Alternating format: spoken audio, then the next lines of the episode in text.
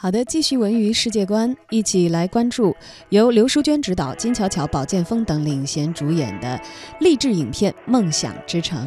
由刘淑娟执导、金巧巧、宝剑锋领领衔主演的这部《梦想之城》啊，日前是在北京人民大会堂举办了一个首映礼活动，电影也是确定了啊，《梦想之城》会在三月八号全国上映。